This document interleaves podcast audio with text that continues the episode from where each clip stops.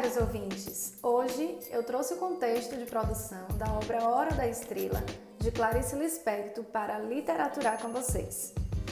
Entre 1947 e 1991, o mundo testemunhou a Guerra Fria, que é diferente das guerras mundiais em que havia confrontos diretos entre os países, os embates entre a União das Repúblicas Socialistas Soviéticas e os Estados Unidos estavam no campo ideológico e geopolítico. Portanto, a corrida armamentista e espacial não eram tão assustadoras quanto os conflitos das trincheiras, apesar de se estabelecer as incertezas sobre o lado vencedor: capitalismo ou socialismo.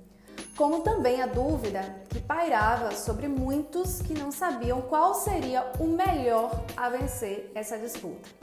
No Brasil, Juscelino Kubitschek assumiu a presidência da República e por isso a prosperidade econômica, com o desenvolvimento industrial prometida pelo governo, trouxe um certo conforto para os artistas que na terceira fase modernista não mais teriam que se dedicar inteiramente às questões políticas, como era na segunda fase, cujo cenário foi marcado mundialmente pela Segunda Grande Guerra e no país a ditadura do Estado Novo. Esse período de uma suposta calmaria no país logo misturou-se com a instabilidade e inseguranças causadas pela Guerra Fria, trazendo à tona conflitos interiores e a reflexão da sua própria existência. Desse modo, caros ouvintes, isso refletiu na produção literária da geração de 45.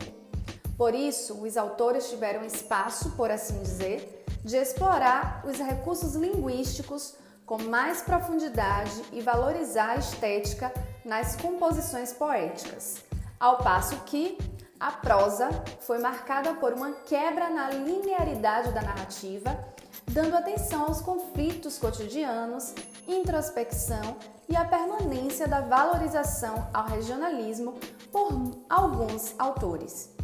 Clarice Lispector, por exemplo, confere à literatura brasileira um estilo singular. Sua obra foi marcada pela introspecção e é reconhecida por ter um estilo próprio, ao expor os sentimentos e reflexões das personagens de tal forma que o leitor se sente convidado a fazer o mesmo com ele próprio.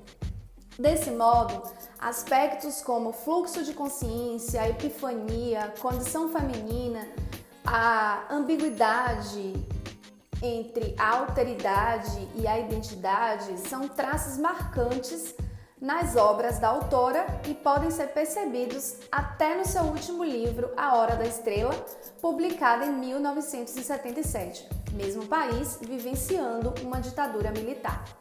É possível até que esse cenário político tenha reforçado ainda mais a acentuação e permanência de tais características nessa obra, que foi a última escrita por Clarice. Bom, caros ouvintes, Querem saber um pouco mais como fluxo de consciência, epifania e os outros conceitos se manifestam na obra Hora da Estrela? Então não percam o próximo episódio. Obrigada por sua atenção e até lá!